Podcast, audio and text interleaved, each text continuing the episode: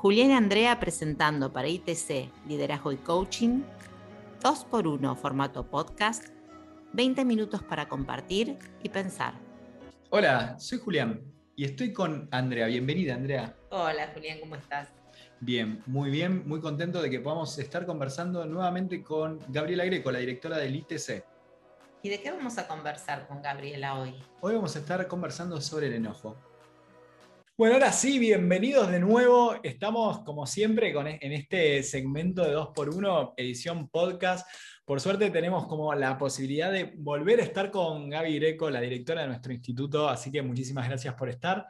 Como siempre, estamos navegando en, esta, en, estas iteraciones por todas las emociones. La verdad que es, más que interesante porque cada vez que hablamos de emociones no hay nadie que pueda decir que, que no, las, no las ha experimentado o, no estemos hablando de algo totalmente ajeno para cada uno. Después estará qué también las podemos gestionar y creo que en eso también el coaching tiene mucho para, para trabajar y para, para cosechar sobre eso. Pero hoy vamos a, trabajar sobre, sobre, esa emoción caracterizada con, siempre con colores fuego, ¿no? Con colores de, de, esa, de esa cuestioncita. Bueno, no, esperen, vamos a arrancar. a empezar de nuevo. Sí. Hay que viajar al agua. sí. bueno, me puede pasar. Empezamos otra vez. Navegué, navegué. Eso es lo que tiene bueno esto. Sí. Uy, un minuto. Divergí. Empezamos otra vez. Vamos. Bueno, ahora sí. Esperen que voy a poner. Concentración. sí. Bueno, bienvenidos de nuevo a este segmento. Estamos nuevamente con Gaby Greco, la directora de nuestro instituto. Un placer, como siempre, ir navegando por todas estas emociones en este segmento particularmente. Hoy nos va a tocar hablar de esa emoción que a veces la gente la reconoce porque me saca de juego, más que las otras. Es, esa emoción que dice, uff, eh, por esto no pude o por esto no. Siempre estamos relacionándolas con esto de la acción y hoy nos toca hablar un poco del enojo. Así que voy a arrancar como con esta pregunta de, yo creo que nadie sabe, nadie podría decir que no sabe lo que es estar enojado, pero aprovechemos que, estamos en, compromiso con Gaby para entender, bueno, ¿de qué se trata esta emoción? Bueno, esta, esta emoción que, podemos reconocer que, en algún momento todos las transitamos, eh, entendiendo y reafirmando un poco lo que vengo trayéndoles, que las emociones básicas todos los seres humanos las experimentamos, algunos más con más frecuencia, otros con menos, pero todos experimentamos en algún momento de nuestra vida la alegría, en algún momento de nuestro día, transitamos espacios de tristeza, en muchas ocasiones sentimos rechazo o aversión por, eh, situaciones o personas, siempre vamos a estar en algún momento como, como sintiendo algún punto de miedo, que, es una de las emociones básicas. Pero esta en particular la, reconocemos que todos la sentimos. Digo, en algún punto algo te enoja o alguien te enojó o alguna situación me enojó. Y esta es una de las cosas que más me gustaría trabajar con relación al enojo. No, es el otro, no es la situación, no es aquello, no es aquel lo que te enoja. Digo, quien produce el enojo somos nosotros. Y no es que las personas me hacen enojar, yo estoy produciendo enojo. El poder poner el enojo en mí y reconocerlo como mío me va a ser la primera forma de aprender a trabajarlo de aprender a gestionarlo de manera efectiva. Porque como pensamos que lo que, lo que sucede es que el otro te produce eh, esa, esa, emoción, esperamos que el otro cambie, o esperamos que cambie la situación, ¿no? esperamos que sea diferente el estímulo para yo sentirme más o menos enojado. Y, y el que, lo que necesitamos es ver que quien está produciendo enojo soy yo para poder diferenciarlo, para poder reconocerlo y para poder empezar a trabajar. Porque si yo quiero empezar a producir otra emoción, ¿no? entendiendo que el enojo también me viene a decir algo sumamente productivo y que me viene a traer un mensaje sumamente efectivo, que necesito escuchar el mensaje, pero salir muy rápido del enojo.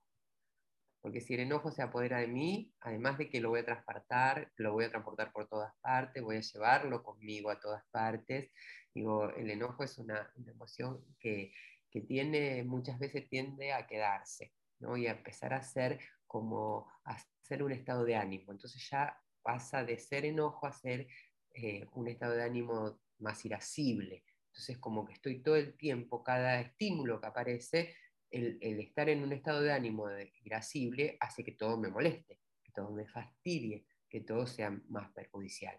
Entonces, aprender a escuchar el, mensaje del enojo es importantísimo y aprender a salir rápidamente del enojo es más importante aún. Y a ver, si, si profundizamos un poco en esto del el mensaje del enojo, ¿cuál es el mensaje que el enojo nos trae? El mensaje que el enojo viene a decirte así como con cartel luminoso y con bombos y platillos, te dice límite. Te dice, acá hay que poner un límite. Acá hay que decir basta a algo. Cuando nosotros nos enojamos, normalmente eh, es porque algo que, deseamos que, esté sucediendo no sucede, no hay una expectativa de algo y no está sucediendo. Queremos que el otro haga determinadas cosas, queremos que la vida nos traiga determinados resultados, no pasa y nos enojamos. Esperamos que, una situación nos eh, eh, acontezca de determinada manera, que, dure de determinado tiempo, que lo que sea, ¿no? Y cuando eso no pasa, me enojo. O que vos hagas un trabajo que, con determinados resultados y como no lo hiciste de esa forma, era la expectativa que yo tenía y me enojo. Digo, el enojo lo podemos asociar constantemente con esas expectativas que tenemos de las cosas y no se cumplen. Y el otro día alguien me preguntaba, entonces lo mejor es no tener expectativas. Una vida sin expectativas es una vida sin, sin, sueños, es una vida sin alegría. Digo, lo que para nada no hay que tener expectativas. Lo que necesitamos es no pensar que los demás son quienes tienen que cumplir nuestras expectativas. nadie en este mundo viene a cumplir nuestras expectativas. la única persona que viene a este mundo a cumplir las expectativas que tenemos somos nosotros mismos. No son los demás, somos nosotros. Entonces, normalmente necesitamos hacernos cargo de las expectativas y no tanto del enojo.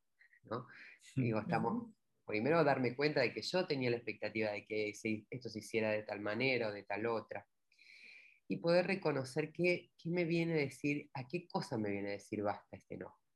A veces esa es la expectativa que tengo, que, que nadie hizo, ni siquiera me prometió llevar a cabo, pero yo esperaba que fuera así. Nadie me dijo que lo iba a hacer de tal o cual forma, sin embargo yo esperaba que fuera a mi manera. Entonces, no fue a mi manera, me enojo. A veces ese límite que te viene a decir el enojo es a vos mismo, a tus propias expectativas a decirnos bastas a nosotros de esperar cosas que nadie nos prometió o que nadie se comprometió a hacer. Y por otro lado, el límite productivo, ¿no? ese límite efectivo, donde te dice, basta, no quiero, no quiero seguir recibiendo este trato, y el enojo aparece para que tomes la decisión de parar, de cortar a veces una relación, de cortar a veces un, un hábito improductivo. Hay grandes decisiones que se toman en los momentos donde estoy muy enojado porque es el momento donde puedo reconocer claramente lo que no quiero más. El tema es que, eh, y, esto casi que va a ser un consejo, el tema es que no tomemos la decisión, pongamos el límite. La decisión, quizás la decisión es mejor tomarla con, con un estado de ánimo más sereno que el enojo tomar una decisión en el enojo puede ser improductivo. Cuando el enojo está invadido, cuando estamos invadidos, perdón, por el enojo, mm. cuando el enojo está expandido, cuando ya se apoderó de nosotros.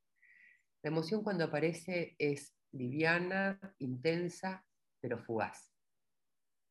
Ese es el momento donde la emoción, te estás empezando a enojar, te dice límite. Acá hay que poner un límite. A veces el límite es a una persona, a veces el límite es al tiempo, el límite es un hábito, te dice límite. Ahora, si se apodera de vos, lejos de, relacionarte con el límite, quizás te, haga tomar decisiones que son poco afectivas. Porque cuando el enojo se apodera de nosotros se vuelve ira. Y la ira no nos dice límite, la ira dice romper, destruir. Digo, ¿quién no se vio preso de un enojo que se apoderó de nosotros, se, se adueñó de nosotros y destruyó algo? ¿Un objeto o una relación? o a veces una oportunidad, solo por enojo. El enojo aparece para decir límite. A ver, acá hay algo a lo cual hay que reordenar y decir esto no, esto sí, hasta acá sí, hasta acá no. Si se apodera de vos, va a tender a romper, a destruir. A veces destruye hacia afuera, a veces destruye hacia adentro. Más que, más que interesante esto en, la acción, ¿no? Decir, bueno, la acción sería poner un límite, pero muchas veces tendemos a decir, no, no pongo, el, lo dejo pasar, no pongo el límite ahora y, hacemos como ese sloop para adentro, viste que va, eh, siempre va con la onomatopeya. No digo nada ahora y, no, y, pasa. Y el límite trasciende. Digo, ¿qué puede pasar si, si repetidamente digo, decido como ignorar esto que me está enojando, esto que dice, hasta acá debería llegar y sigo, y, sigo transitándolo sin, sin tomar esa información? Como toda emoción que no es eh, oída, y que no es escuchada, en algún momento eh, lo, he traído, es como buscar reprimir la emoción. Y emoción que se reprime se hace tóxica para nuestro organismo, para nuestra salud o a veces para las otras personas que nos rodean, porque ese límite que no puse a tiempo en la oficina, ese límite que no puse a tiempo con una persona, ese límite que no puse a tiempo con esa expectativa que, estaba teniendo, probablemente hace que ese enojo continúe en mí, que vaya acumulándose porque lo reprimo y después estallo en otro lado, o estallo en mi hogar, o estallo con mi familia, o a veces estallo hacia adentro, ¿no? La emoción que no se expresa, si no, se, no, lo hacemos expresiva, se hace implosiva y termina afectando nuestra salud, nuestro bienestar. Ahora, ¿qué pasa cuando no oímos la, emoción del enojo o ese límite, como vos decías, y, y dejamos que ese límite que no puse hoy y que no pongo mañana y que no pongo pasado, normalmente las personas que desoyen la información que trae el enojo, digamos, la consecuencia, y lo pongo en una palabra para que veamos estos extremos, ¿no? Si la emoción se apodera de mí, termino en destrucción, en ira, pero si la desoigo, también hay una consecuencia negativa. Y la consecuencia negativa de desoírlo es la sumisión. Termino siendo sumiso ante decisiones de otros, sumiso ante elecciones de otro, porque no puse un límite a tiempo. Entonces, esas personas que buscan, bueno, no, no me quiero enojar, no quiero estar enojado, ¿no? yo no, no escucho el enojo. Y bueno, eso, eso no escucharlo, no poner ese límite, hace que vuelva a, situaciones donde termino sometido a la, como la opinión o a la elección de otra persona. Entonces, eh, la consecuencia de, de esos enojos no escuchados es la sumisión. Y, Gaby, ahora que te escucho esto, ¿no? Porque es como pareciera que es la emoción más cotidiana o, la que todos enseguida nos damos cuenta, sea por el enojo, sea por la sumisión, que a veces lo vemos en los otros. ¿Cuál sería la herramienta que podríamos utilizar o qué herramienta tenemos para, sobre todo para no caer en la sumisión, que es algo que a veces nos pasa y nos cuesta eso decir, no, decir hasta acá llegué? ¿Cuál sería ¿Hay alguna herramienta que, podamos, que podamos recomendar? Digo, como el enojo es una emoción primaria y como toda emoción primaria la vamos a experimentar en algún momento, mm. hago esta diferencia porque las emociones que no son primarias, como podría ser la ansiedad, como mm. puede ser la culpa, que no son emociones primarias que todos experimentamos. Hay gente que no experimenta ansiedad. Hay otras que sí, pero, en cambio miedo eh, o enojo la experimentamos todos poder reconocer que aunque yo quiera ser una persona serena, aunque eh, considere que el enojo no es tan productivo, enojos voy a experimentar y bienvenido sea que los experimente, porque me va a permitir poner los límites necesarios. ¿Qué necesito reconocer ahí? Es qué límites necesito poner y salir lo más rápido posible para que no se vuelva límite, para, que no, perdón, no se vuelva ira, para que no se genere un espacio de rompimiento o destrucción pero aprender a reconocer el límite.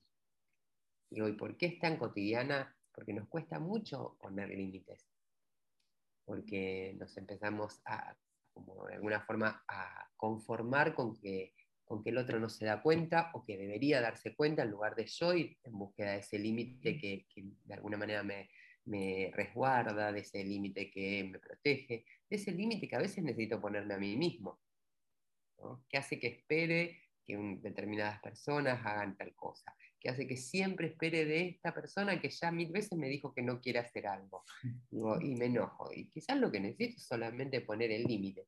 Y, la mirada, esto, que, con lo que normalmente cerramos estos espacios, ¿no? ¿Cuál es el consejo? Aprender a poner el límite y no quedar limitado. Digo, si, si yo en el momento que, que me estoy enojando, ¿no? entendiendo que el enojo es mío, no es del otro, no es que el otro me hace enojar, yo me estoy enojando. El otro hace lo que hace, y no es que me hace, el otro hace. Ahora yo me estoy enojando. Si yo reconozco esto, aprendo a poner el límite necesario. Quizás es no seguir hablando en este momento, o quizás es, esta forma de, tratarme no es para mí, no la quiero más. Poner el límite de una manera amigable, porque no hace falta estar eh, furioso. Le puedo poner un límite con firmeza, que no haría perder un vínculo, que no haría deteriorar una relación, así sea con un jefe. Poder poner un límite a tiempo para no terminar limitado. Porque digo, dar un portazo o irme de mala forma, termino limitado y límite no puse ninguno. Y llegar con el enojo a casa, que era con el jefe, que era con el compañero, va a hacer que pongas límite a tu familia cuando era el límite para otro.